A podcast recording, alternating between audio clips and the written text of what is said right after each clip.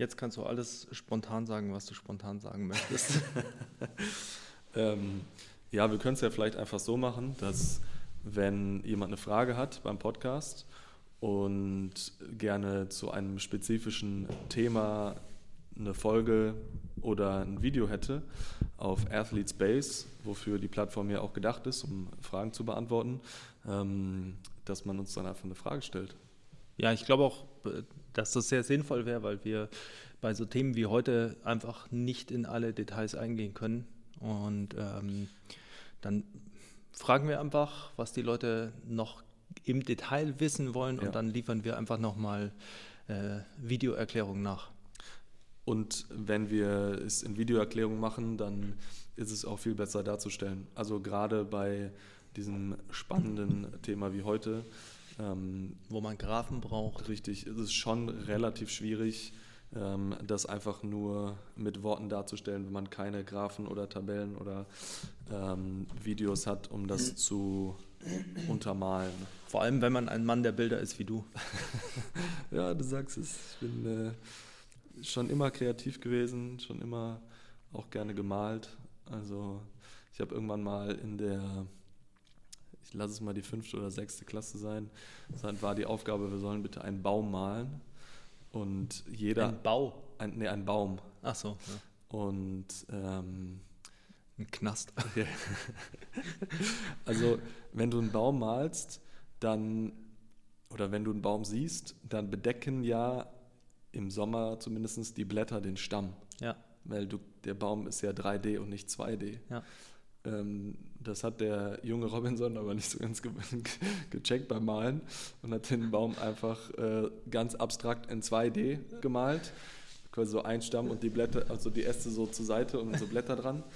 Ähm, natürlich dann auch die entsprechende Note dafür bekommen. Eine gute? Wobei, ja, extrem gut. Wobei man kann, also Kunst, es gibt ja, äh, wie soll ich sagen, also wie willst du Kunst bewerten? Ähm, es gibt Kriterien. Es gibt schon Kriterien, aber vielleicht habe ich, also vielleicht ist da in mir der nächste Picasso verloren gegangen. Ich glaube schon. Also ich wollte ja mal Kunstlehrer werden. Wirklich? Ja, Kunst- und Englischlehrer. Ich war ja. schon äh, an der Kunstakademie äh, zu Vorgesprächen mit Professoren für meine Bewerbungsmappe. Interessant. Ja. Interessant, wusste ich gar nicht. Aber was hier alles dann hätte ich so Typen wie dich bewerten müssen, das wäre nicht gut gewesen. Was hier alles zum Vorschein kommt. Mhm. Ja, Du, ähm, ich würde mal gerne ein Bild von dir sehen. Dieser Podcast wird präsentiert von athletespace.de, deinem Portal für Wissen und Informationen rund um das Thema Athletiktraining. Risikohinweis. Die Inhalte dienen der allgemeinen Information und Unterhaltung. Es handelt hier sich nicht um pauschale Aussagen. Der Inhalt ist immer im spezifischen Kontext zu betrachten. Wenn euch dieser Podcast gefällt, gebt uns bitte ein Follow auf Instagram, bedankt euch herzlich bei eurem Lieblingspaketboten für seine Arbeit und erzählt ihm von dieser Show. Viel Spaß.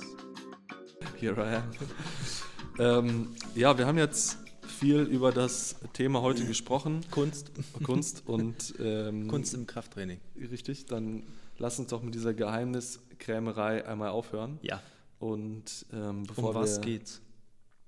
Es geht um Hantelgeschwindigkeit und Velocity-Based Training. Deutschlands geballte Kompetenz. Wahnsinn. Den kann man reden. Sebastian und Rob. Es geht hier um Wachstum. Zwei Sportler. Für Sportler. Neben ihrer Kondition hat sich auch ihre Geschicklichkeit verbessert. Enorm in Form. Das hört sich gut an. Ich möchte dich heute sehr gerne willkommen heißen zu dieser neuen Folge und bin gespannt, was wir heute wieder mitbringen. Ähm, wie vorhin schon gesagt, ist es ein schwieriges Thema, um es in einem Podcast zu präsentieren. Also wer Fragen hat, bitte hier der Aufruf nochmal, haut es in die Kommentare. In die Kommentare. In die Kommentare. Ähm, wir werden aber gerne auch detaillierte Videos machen. Genau, so zu oder so. einzelnen Antworten, weil wenn ihr eine gute Frage in die Kommentare stellt, also ist quasi eine kleine Competition für euch, die besten Fragen kann man nicht einfach mit äh, einer, einem YouTube-Kommentar beantworten oder einem Instagram-Kommentar und äh, das werden wir dann in Videoform für euch tun. Ja, und also Fragen sind ja auch quasi so ein bisschen wie Kunst, wenn man sie bewerten möchte. Ja. Ähm, Also subjektiv, also wir bewerten nur, was wir gut finden. ja. Und dann kannst du vielleicht äh, dem verlorenen Kunstlehrer in dir doch noch ein bisschen äh, ja, Tribut, Tribut leisten. Ja, das ist eine sehr schöne Idee. Ja, klasse. Gut, also heute Handelgeschwindigkeit. Handelgeschwindigkeit. Ähm, was, was ist die Handelgeschwindigkeit? Was ist die Handelgeschwindigkeit? Also, wenn ihr eine Übung macht, wie zum Beispiel eine Kniebeuge oder ein Kreuzheben oder einen Sprung mit Langhantel auf dem Rücken, dann kann man mit verschiedenen Tools, kann eine App sein oder auch Sensoren, die Geschwindigkeit der Hantel messen, also wie schnell oder langsam sich die Hantel bewegt. Und ja, dadurch hat man quasi einen Marker der Intensität, so wie es beim, man kann sich vorstellen wie beim Sprinten. Also beim Sprinten ist es ja ganz selbstverständlich, dass man ähm, die Zeiten nimmt, die man für eine gewisse Distanz braucht. Und so kann man das auch beim Krafttraining machen, dass man die Geschwindigkeiten nimmt. Ähm, für eine bestimmte Last. Genau, mit denen man eine bestimmte Last bewegt. Und wir wissen ja, dass die, ähm, ja, das Verhältnis zwischen Last und Geschwindigkeit linear ist.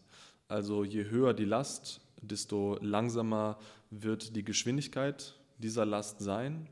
Ähm, und genau, da gibt es ein lineares Verhältnis und äh, diese oder auf, auf ja, diesem ah. theoretischen Hintergrund hat man eine, ich nenne es jetzt mal Trainingsmethode erschaffen, die sich Velocity-Based Training nennt, ähm, wo man das Training, die Trainingsinhalte ähm, quasi basierend auf der Handelgeschwindigkeit auswählt. Oder mittels, also ja, als ein Teil der, ähm, der Metriken, die man nutzt, um ja. Krafttraining zu planen. Jetzt, also diese lineare Korrelation wurde ähm, im Prinzip für die ersten Übungen, ich glaube, die ersten waren Bankdrücken und Kniebeuge, Kreuzheben dann direkt danach von äh, Sanchez Medina, so einer spanischen Forschergruppe, wurde die quasi gezeigt. Ähm, erfunden. Das ist erfunden. Die haben sich's ausgedacht. Wir haben uns Physik ausgedacht. ähm, übrigens ganz geil, das muss ich kurz reinschmeißen. Und zwar, ich habe so ein geiles Meme gesehen. Ähm, und zwar, äh, Newton hat ja die, also the Law of Physics, in welchem Jahr kannst du äh, niedergeschrieben? Ja. Ich sage jetzt einfach mal random 1668. Vielleicht ja. stimmt, maybe. Und dann habe ich ein so geiles, so geiles Meme gesehen. Oben so ein Bild von einem fliegenden Menschen. Humans in 1687. Und darunter so ein Bild von einem gehenden Menschen. Humans in 1688 after Newton defined the laws of physics. Es war tatsächlich äh, 1687. Ja, schon. Bam. Bam. Ich habe ein fotografisches Gedächtnis, nur leider für die falschen Informationen. Ähm, ja, auf jeden Fall hervorragendes Meme. An dieser Stelle äh, würde ich mal andeuten, dass ich es vielleicht mal für Instagram raussuche. Ja, weil es war mal. wirklich, es ja. war so geil. Ich habe mich totgelacht. Ja. Das ist auch äh, eine schöne Erklärung dafür, wie universell naturwissenschaftliche Gesetze tatsächlich sind. Tatsächlich, ja. Und du kannst sie nicht biegen, du kannst sie nicht brechen, ähm, auch wenn das einige Trainer versuchen zu tun. Kleiner äh, No-Front an dieser Stelle. Äh, tut mir leid, ich habe dich unterbrochen. Ähm, weißt du noch, wo du warst, um wieder einzusteigen? Ähm, ja, bei der linearen Korrelation. Also Sanchez Medina, die das gezeigt haben, dass diese Korrelation gibt und dass es eine Minimalgeschwindigkeit gibt für Übungen. Also das bedeutet, man geht nicht bis 0 Meter pro Sekunde oder 0,01 und da schafft man noch eine Wiederholung Bankdrücken, sondern es gibt spezifische Mindestgeschwindigkeiten. Ich kann die auch mal nennen fürs Bankdrücken. Mittlerweile gibt es ja mehrere Studien, die es untersucht haben. Äh, kann man wenn man so den Schnitt bildet, sagen 0,17 Meter pro Sekunde ist 1er Maximumgeschwindigkeit. Seated Military Press ist äh, 0,19 Meter pro Sekunde, Kniebeuge ist 0,3 Meter pro Sekunde und Kreuzheben ist 0,15 Meter pro Sekunde. Also ich muss ein Gewicht wählen, das ich mit 0,3 Meter pro Sekunde in der Kniebeuge bewältigen kann. Und wenn ein Gewicht höher ist als das, Dann dann, werde ich die Wiederholung nicht schaffen. Genau. Okay, interessant. Ähm, und das, also das ist quasi diese lineare Korrelation, die sich da ergeben hat. Und ähm, aufgrund dieser Erkenntnis kann man eben natürlich Rückschlüsse für, ja, für das Training äh, wählen, aber äh, oder ziehen. Aber wie du schon gesagt hast, oder was eigentlich ein gutes, ein gutes Bild ist, um viele Dinge zu erklären, ist eben dieser 100-Meter-Sprint. Weil bei einem 100-Meter-Sprint wäre die Distanz, also die 100 Meter sind dein Load, 100 Kilo. Und du kannst 100 Kilo, wenn das nicht äh, eine maximale Last ist, kannst du sie mit einer unterschiedlichen Geschwindigkeit laufen, Ja. äh, heben. Und die 100 Meter kannst du eben mit unterschiedlicher Geschwindigkeit laufen, entweder maximal oder submaximal. Und ähm, diese, die Tatsache quasi, dass du 100 Kilo maximal oder submaximal beschleunigen kannst, ist eins der Probleme, um die wir uns jetzt gleich kümmern werden. Denn so schön alle Rückschlüsse klingen, die man von Handelgeschwindigkeit ziehen kann, so schwierig ist es manchmal in der Realität. Ja, also leider hat ja alles in diesem Leben Vor- und Nachteile und so ist es bei Velocity-Based Training auch. Also im, in der Theorie, finde ich, klingt es wie Die, Das der goldene perfekte Gral. Training. Ja, einfach, einfach geil. Als hättest du Training aus Gold erschaffen. ja. Ähm, aber leider ist es natürlich in der Realität nicht so, ähm, weil VBT ja auch auf ein Verhalten des Menschen annimmt, dass der Mensch immer Vollgas gibt. Ja. Und das finde ich so geil. Heute schmeiße ich immer random Sachen rein. Ähm, auch die Volkswirtschaftslehre nimmt an, dass der Mensch genau weiß, was er haben will und was er kaufen will und was er haben möchte. Und auch das stimmt ja nicht. Also viele dieser Theorien oder Wissenschaften oder Methoden basieren auf Annahmen der, ja, ich sage mal, menschlichen Psychologie oder des menschlichen Verhaltens, die nicht in der Realität Verankert sind. verankert sind oder wiedergespiegelt werden. Und so ist es bei VBT eben auch. Ja. Ähm, wie du gerade gesagt hast, du kannst 100 Kilo oder 100 Meter in unterschiedlichen Geschwindigkeiten laufen oder bewegen. Und diese Geschwindigkeit hängt ja dann davon ab, wie viel Gas du gibst, wie motiviert du bist, wie viel Bock du hast. Ja. Ähm, und so lässt sich VBT so perfekt, wie es auch klingt, quasi auch cheaten. Ja. Ähm, vielleicht muss man eben, damit man, wir sind vielleicht schon ein bisschen zu weit im Kopfe, aber ähm, vielleicht muss man so einen kleinen Schritt zurücknehmen. Man kann natürlich einerseits anhand dieser linearen Ko Korrelation bestimmen, wo man sich befindet mit Prozenten. Darauf werden wir gleich eingehen. Das ist die Autoregulation. Man kann aber natürlich auch sagen, wir trainieren Athleten, dementsprechend geht es uns nicht nur um Hypertrophie oder Maximalkraft, sondern um Explosivität. Also wollen wir äh, überprüfen, ob der Athlet ein submaximales Gewicht, 60 Prozent von seinem Maximum in der Kniebeuge, wirklich maximal beschleunigt. Und dementsprechend messen wir die Handelgeschwindigkeit und geben ihm dann ein Feedback. Ähm, und genau da klingt das ja sehr gut, weil wir wollen ja bei vielen Athleten nicht unbedingt, dass sie äh, Körpergewicht aufbauen. Also wir, es geht uns nicht ums Volumen, sondern es geht uns einfach nur darum, neuromuskulär besser zu werden. Und dann könnten wir Explosivkraft ja sehr gut trainieren und hätten auch einen Maßstab, weil es sehr schwierig ist, das rein über die Last zu machen. Ja. Wir wüssten, wenn die Last hochgeht und die Geschwindigkeit gleich bleibt, dann wüssten wir, der Athlet wird äh, explosiver. Ja, ich glaube, das ist ein wichtiger Faktor, nochmal ähm, zu betonen, dass Velocity-Based Training nicht für ein Hypertrophie-Training geeig geeignet ist. Also ähm, dass es in erster Linie nicht für ein Hypertrophie-Training angewendet wird, sondern eben für ein Training der, ähm, des ja, neuromuskulären Systems, der Ansteuerung. Ähm, und da ist eben die, die Intention, mit der du an, das, an die Last rangehst, also wie viel du reinbutterst, sehr, sehr wichtig, um eben eine Anpassung im neuronalen Bereich zu schaffen, um dann halt auch explosiv kräftiger zu werden. Ja. Es geht ja um die, um, also für die Athleten ähm, darum, im besten Falle eine Anpassung im Bereich der Explosivkraft zu schaffen, die eben davon abhängig ist, wie ja, effizient, effektiv das neuromuskuläre System arbeitet, wie gut Muskulatur angesteuert wird. Ähm, Welcher Impuls generiert wird. Genau, um eben die, das, um die strukturelle, das Nervensystem ist dafür da, um die strukturellen Gegebenheiten, also die Muskulatur auszunutzen. Ja, genau.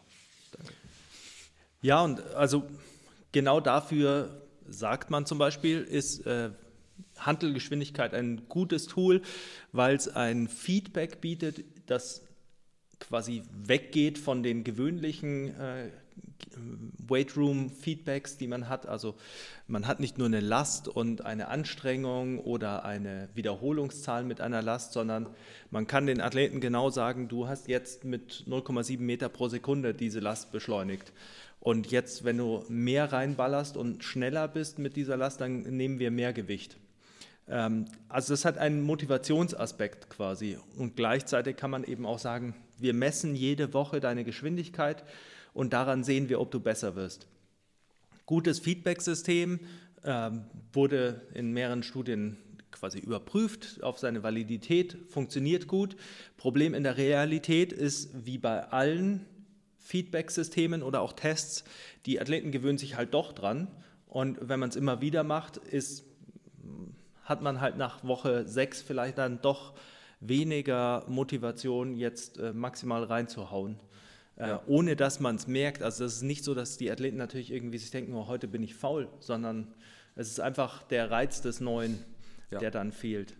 Und ja auch eine Frage des Umfelds. Also wenn du im, im Gym bist mit zehn Teamkollegen und alle ballern rein, dann wirst du wahrscheinlich selber mehr reinballern, als wenn du alleine im stillen Kämmerchen deine Übungen machst. Ja, und dann ist es natürlich, muss man an der Stelle auch noch darauf eingehen, es gibt ja verschiedene Maßstäbe, auch wieder ähnlich wie beim Sprinten, wo man ein Topspeed messen kann. Mhm. Also die höchste Geschwindigkeit misst man mit einer äh, äh, Radarpistole. Ähm, also das ist eine momentane Aufnahme, quasi das ist einfach, wann erreichst du diese eine Millisekunde deine höchste Geschwindigkeit, weil Dann. Geschwindigkeit ändert sich ja. ja. Und die Zeit über 100 Meter ist ja nur die Durchschnittsgeschwindigkeit. Ja. Und genauso ist es mit der Handelgeschwindigkeit. Ich kann die Durchschnittsgeschwindigkeit der Bewegung messen oder ich kann die Peak Velocity messen. Ja. Peak Velocity ist generell besser bei ballistischen Übungen oder Olympic Lifts. Also alles, was man wirf, werfen kann, genau. Springen, ähm, also auch Bench Throws sind ja, ja so typisch, äh, Jump Squats oder Barbell Jump Squats. Wenn der Körper den Untergrund verlässt oder wenn der das Sportgerät, die Hantel, äh, Ball, was auch immer quasi den Körper verlässt. Genau. Ja. Und äh, bei allen herkömmlichen Kraftübungen ist es eher die Mean Velocity, also die Durchschnittsgeschwindigkeit, die man nutzt. Ähm, und da muss man eben dann auch wieder schauen, wenn man, um aus Feedback zurückzukommen, wenn man jetzt bei einer Kniebeuge den Athleten sagt, wenn du deine Geschwindigkeit mit dieser Last erhöhst, dann nehmen wir mehr Last. Und der, äh, der Athlet ist motiviert und ballert rein, dann verändert er vielleicht die Übungstechnik so, dass er im oberen Teil, wo seine Hebel günstiger sind, auch tatsächlich mehr reinschiebt, weil es da leichter ist, Geschwindigkeit zu generieren. Und da die Durchschnittsgeschwindigkeit natürlich der Durchschnitt der ganzen Bewegungsamplitude ist, schiebt er quasi durch diese Technikveränderung, schafft das mehr Gewicht zu benutzen. Ja. Dementsprechend muss man da dann immer darauf achten, dass die Technik konstant bleibt und quasi nicht über die Technik gecheatet wird. Genau, also ähm, es ist schwieriger, ein schweres Gewicht aus der tiefen Kniebeuge zu beschleunigen, als es zum Beispiel aus einem Quarter Squat Ja. zu beschleunigen, weil die Hebel sich einfach verändern Ja. ähm, und du demnach quasi diese durchschnittliche Geschwindigkeit äh, cheaten kannst. Es ist auch so, dass die ähm, Technik spielt eine Rolle und die Übung spielt eine Rolle für diese Ja. minimale Geschwindigkeit. Also ein Quarter Squat hätte eine andere minimale Geschwindigkeit als ein äh, Half Squat oder Genau. ein voller Squat. Weshalb jede Übung quasi seine eigenen Geschwindigkeiten hat, die man natürlich dann auch bemessen Genau. sollte. Das muss. ist auch eben ein weiteres prakt- praktisches Problem, weil wenn man mit seinen Athleten jetzt nicht nur normale Kniebeugen benutzt, sondern äh, gerade sehr populär Safety Bar Squats, dann muss man erstmal feststellen, was ist die minimale Geschwindigkeit von einem Safety Bar Squat. Und äh, dafür muss man quasi äh, ausmaxen und das natürlich am besten nicht nur mit einem Athleten, sondern mit mehreren. Und du hast natürlich auch die Schwierigkeit, dass im besten Falle, wenn ich jetzt noch nie Safety Bar Squats gemacht habe und ich mache in meiner ersten Einheit Safety Bar Squats einen Test mit der Geschwindigkeit, nutze dann diese Übung im weiteren Trainingsverlauf und werde technisch in der Übung besser. Ja. Also ich werde noch nicht mal stärker, aber ich werde einfach technisch besser, diese Übung auszuführen. Auch dann ist das Bild natürlich schon wieder verschwommen, ähm, weil sich die, also das natürlich darauf auswirkt, wie sich jetzt die Geschwindigkeit Ja. verhält. Ja, das ist, also m, du sprichst ja ein typisches quasi wissenschaftliches äh, Standardproblem an. Du musst äh, dich erst an den Test gewöhnen, um Ja. den optimal ausführen zu können. Und das ist eben genau das Problem, wenn du eine Metrik nimmst, die du immer testest. Das ist genau wie wenn man zum Eingang eines Blocks immer die Variante testen würde, damit man genau weiß, was das 1er Maximum ist von der Frontkniebeuge im Moment, dann ähm, muss man sich natürlich erstmal wieder dran gewöhnen, damit man tatsächlich weiß, wie stark man wäre. Genau, und im besten Fall kannst du auch einschätzen, wie sich alle anderen Trainingsinhalte ähm, oder Stressoren allgemein auf diese Messung auswirken, was also natürlich im Detail nicht möglich ist. Ja. Ähm, du kannst über einen Fragebogen natürlich erfahren oder annähern, wie fit oder unfit jemand ist oder sich fühlt, aber das ähm, detailliert äh, darzustellen oder diese Variable da rauszurechnen, ist natürlich nicht, ähm, nicht möglich. Es ist auch, also ein Ansatz ist ja die, dieses äh, Feedback-System quasi zu nutzen, um Fatigue zu messen, also um zu sehen, wie ermüdet sind die Leute. Und da hat man halt auch wieder dieses motivationale Problem, weil das misst du quasi mit einer Last. Du testest jede Woche 60 Prozent oder eben eine fixe Last beim Bankdrücken. Nehmen wir mal, keine Ahnung, 75 äh, Kilo und schaust immer, wie schnell ist der Athlet äh, mit der Last. Und wenn er langsamer wäre als sonst, braucht man natürlich eine bestimmte Range, also sagen wir mal, er ist 10% langsamer als sonst, dann äh, würde man sagen, oh, der ist ermüdet und dann passt du vielleicht das Training an, um zu autoregulieren. Oder ähm, er ist schneller damit, dann weißt du, er hat sich angepasst, er ist stärker geworden, dann kannst du das Training auch wieder nach oben anpassen. Ja, wobei es gibt, ähm, hast du vorhin gesagt, es gibt ja ein Problem, dass wir haben eine Schwierigkeit bei nicht ballistischen Übungen, wie es Bankdrücken oder Kniebeugen ist, kommen wir in Schwierigkeiten, wenn das Gewicht unter 70 Prozent ähm, des Maximalgewichtes fällt. Und zwar, das liegt daran, dass wir bei einer nicht ballistischen Übung in der letzten Phase das Gewicht abbremsen müssen, Ja. weil sonst fliegt uns fliegt uns von den Schultern. Genau. Äh, bei einer Kniebeuge jetzt zum Beispiel. Ähm, das muss natürlich auch berücksichtigt Ja. werden. Das ist ein, tatsächlich ein Problem, weil man eigentlich eben unter diesem äh, Schwellenwert von 70 Prozent in etwa sollte man äh, die, ähm, die Max, also die Peak Velocity nutzen und nicht die Mean Velocity, Ja. nicht die Durchschnittsgeschwindigkeit, ähm, um eben valide Ergebnisse zu bekommen. Wenn man aber auch bei der äh, individuellen Bestimmung des 1er Maximums, auf die wir gleich noch kommen, eben submaximale Lasten benutzt, also maximalen äh, Lasten unter dem, dem 70% Schwellwert, dann nimmt man die Durchschnittsgeschwindigkeit und dann hat man eigentlich eine Verzerrung des Ganzen. Ja. Ähm, vielleicht sollten wir gleich äh, überschwenken zu den Anwendungen, die man eben äh, nutzen kann mit Handelgeschwindigkeit. Also was kann man bei Velocity-Based Training machen? Ja, sehr gerne. Ähm, also ich habe es gerade angesprochen, man könnte natürlich das individuelle Maximum bestimmen an dem Tag. Das ist ja immer so die äh, Kritik am prozentbasierten Training, dass man sagt, ja, okay, ich weiß aber nicht, was am Mittwoch nächste Woche tatsächlich mein Maximum wäre. Ja.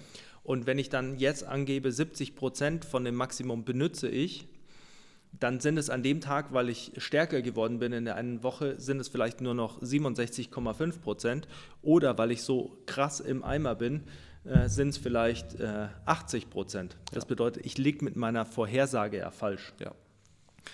Da ist natürlich die Attraktivität von Handelgeschwindigkeit hoch. Man weiß, es gibt die lineare Korrelation. Also sagt man, ich teste fünf Loads quasi in einem Spektrum und dann kann ich eine li- lineare Regression machen. Also ich schaue quasi, wo das hinläuft, weil ich weiß ja meine Minimalgeschwindigkeit für das Bankdrücken. Ja. Kann man mittlerweile auch mit Excel-Sheets machen und sowas. Ist nicht so kompliziert, wie es sich anhört. In den meisten Apps ist es auch schon integriert. Problem daran ist eben, ich nutze Lasten, meistens schon Aufwärmlasten, also ich will das ja in mein Aufwärmtraining einbauen. Das bedeutet, meine Arbeitssätze sind eigentlich mit 80 Prozent. Dann wähle ich vielleicht äh, 55 Prozent, 60 Prozent, 65 Prozent, 70 Prozent, 75 Prozent. Dann habe ich nur eine Last, die über dieser Schwelle von 70 Prozent liegt, also habe schon eine Verzerrung. Das ist eben so ein ähm, Problem, aber es wäre eine Möglichkeit, die mir natürlich, äh, also gerade wenn meine, meine Arbeitssätze in einem höheren Bereich liegen, bei 90 Prozent, dann habe ich natürlich mehr Spielraum im Aufwärmen drunter äh, zu liegen. Also dann kann ich 70, 75, 80, 85, ähm, 87, 5 nehmen. Ähm, das wäre eine Möglichkeit. Eine zweite Möglichkeit wäre, dass man sagt, okay, wenn ich weiß, eine Geschwindigkeit korreliert mit einer Intensität, Ja. also mit, und die Intensität in Prozenten angegeben. Und ich plane mein Training eh so, dass ich sage, der macht 4x4 mit 80 Prozent heute, dann kann ich auch sagen, ich gebe einfach die Geschwindigkeit vor, die mit 80 Prozent korreliert bei der Übung. Also 4x4 mit, wenn wir bei der Kniebeuge, was hat man, 0,3 Drei Meter. Meter. für 100 Prozent, Ja. muss man dann natürlich runterrechnen. Ich Also, sage jetzt einfach ja. mal 0,4 Meter für Ja. 80 Prozent und dann sagst du halt, du machst 4x4 mit ähm, 0,4 Meter pro Sekunde Geschwindigkeit. Genau, und gibst äh, eine, vielleicht noch eine Range an, dass du sagst, ähm, der muss zwischen 0,39 und 0,41 liegen. Ja, damit du da nochmal die, die Anpassung an die Gegebenheiten dieses besonderen Tages nochmal ein bisschen besser abbilden kannst. Genau. Ähm, klingt auch super attraktiv, funktioniert natürlich auch. Äh, da hat man dann immer das Problem, je niedriger die Lasten sind, also wenn man nicht immer in einem Bereich quasi arbeitet, der hoch ist, dann ist es natürlich schwieriger, immer diese maximale Geschwindigkeit zu haben. Ja. Also die, es spielt eine große Rolle, die Motivation des Athleten hochzuhalten, damit man eben ein präzises Abbild bekommt. Ähm, und dann ist natürlich immer die Frage, wenn ich jetzt erst rausfinden muss, was mein Gewicht ist, also ich arbeite mich hoch, dann gibt man zwar vor, ab wann die Sätze zählen, aber dann macht, man, macht der eine halt an dem Tag vielleicht zehn Aufwärmsätze, Aufwärmsätze, bis er sein Gewicht gefunden hat und der andere sieben. Ähm, dann hat man natürlich einen Effekt, der sich dann summiert über mehrere Wochen und dann hat man sehr unterschiedliche Loads und es, dann wird es natürlich irgendwie komplizierter, auch Rückschlüsse für die Trainingsplanung wieder zu ziehen. Ja. Dann, also die andere Variante wäre eben, dass man im Aufwärmen über dieses 1er Maximum äh, Test mit den fünf Loads quasi bestimmt, was ist mein Tagesmaximum und dann sagt, von diesem Tagesmaximum nehme ich 70 Prozent. Genau. Ist natürlich umständlich, weil ich muss erst diese fünf Loads machen, dann äh, weiß ich, was ich mache. Das bedeutet, äh, das braucht einfach viel Zeit. Ja. Ähm, das ist natürlich auch was, wo Athleten gibt sehr unterschiedliche Athleten von der Compliance quasi, aber wo natürlich viele dann auch einfach wenig Bock drauf haben. Ja. Ähm, und wenn sie wenig Bock drauf haben, dann haben wir wieder haben wir diese wieder das Unschärfe, die man kreiert. Ja, ich glaube, das ist, ähm, also rein historisch ist es ja immer interessant zu sehen, was setzt sich durch. Oder was ist heute noch da von dem, was es mal gab. Ja. Ähm, und das ist natürlich auch im Training sehr interessant zu beobachten und häufig, also Velocity-Based Training gibt es ja schon länger.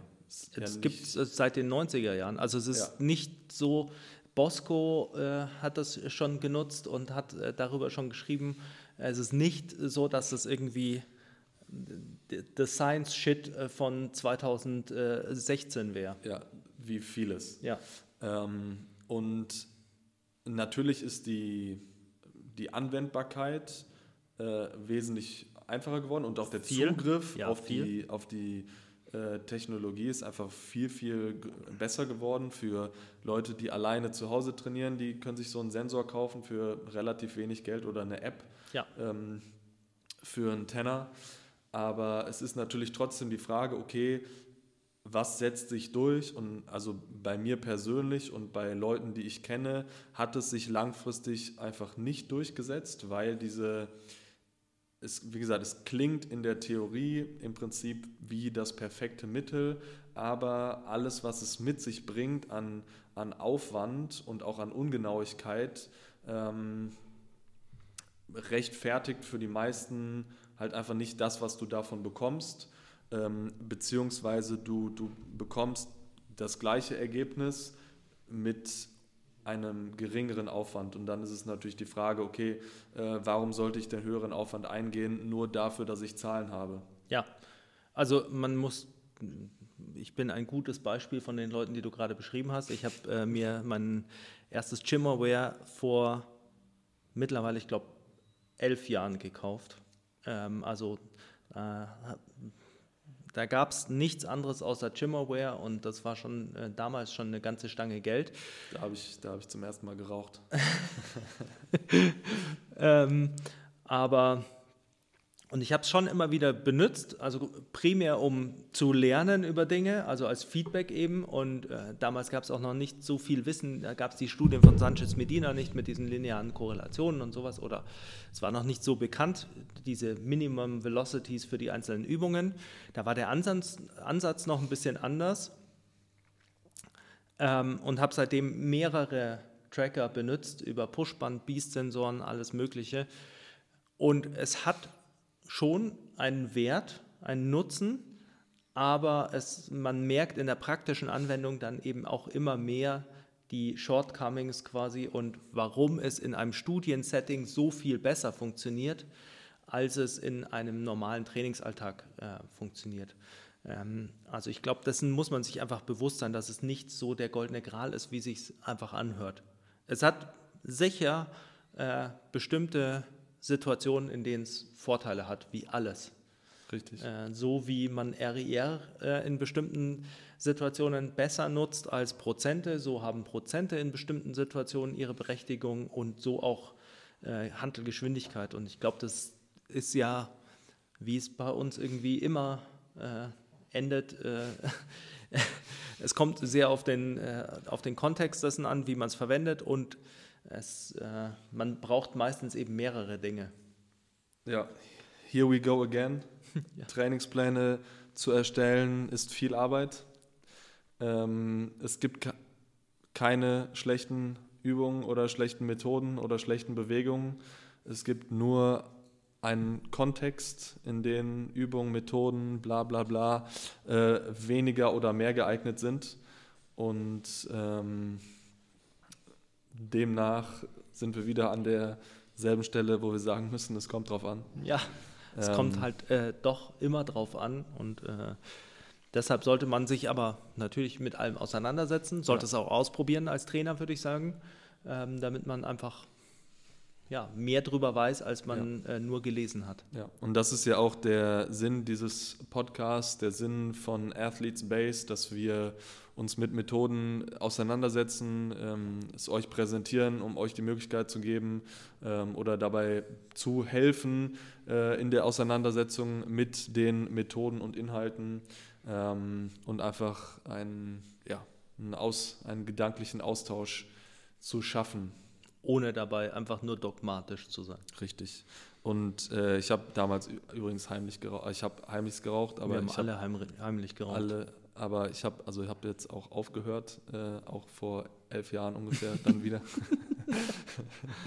ähm, und äh, mich damals noch nicht so mit Training auseinandergesetzt. Also ich warst, du, warst du eher so der Bill Clinton oder der Arnold Schwarzenegger? Kennst du die äh, 25th Anniversary von Pumping Iron äh, Edition mit den Interviews? Nee. Gibt's, äh, da wird dann Arnold Schwarzenegger hinterher interviewt halt zu dem Film und äh, ja. erzählt so einiges. Und äh, es gibt ja diese Szene am Schluss, nachdem er Mr. Olympia gewinnt, wo er seinen Kuchen isst und einen Joint raucht.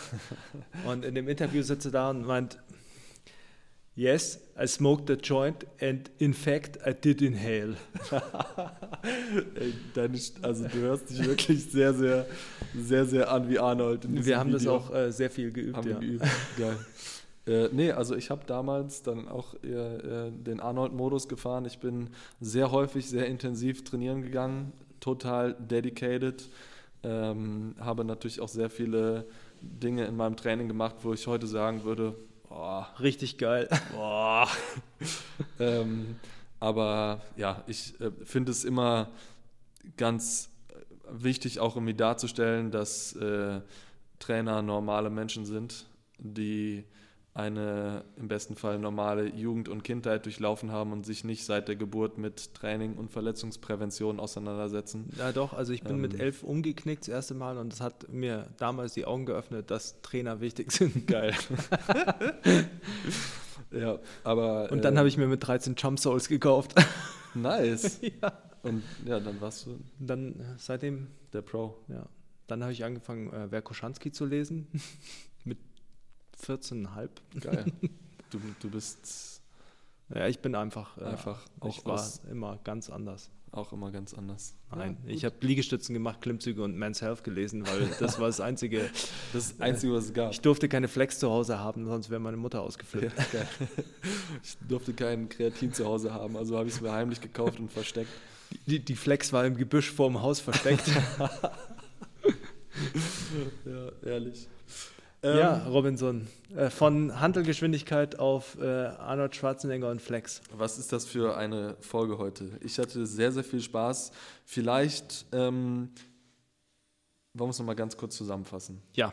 Was wir heute besprochen haben. Ja. Also, ähm, Handelgeschwindigkeit kann gemessen werden, so wie Sprintgeschwindigkeit gemessen werden kann. Es gibt die Peak-Geschwindigkeit, also die Top-Geschwindigkeit die eine Momentaufnahme ist, sowohl im Sprint als auch bei der Kniebeuge.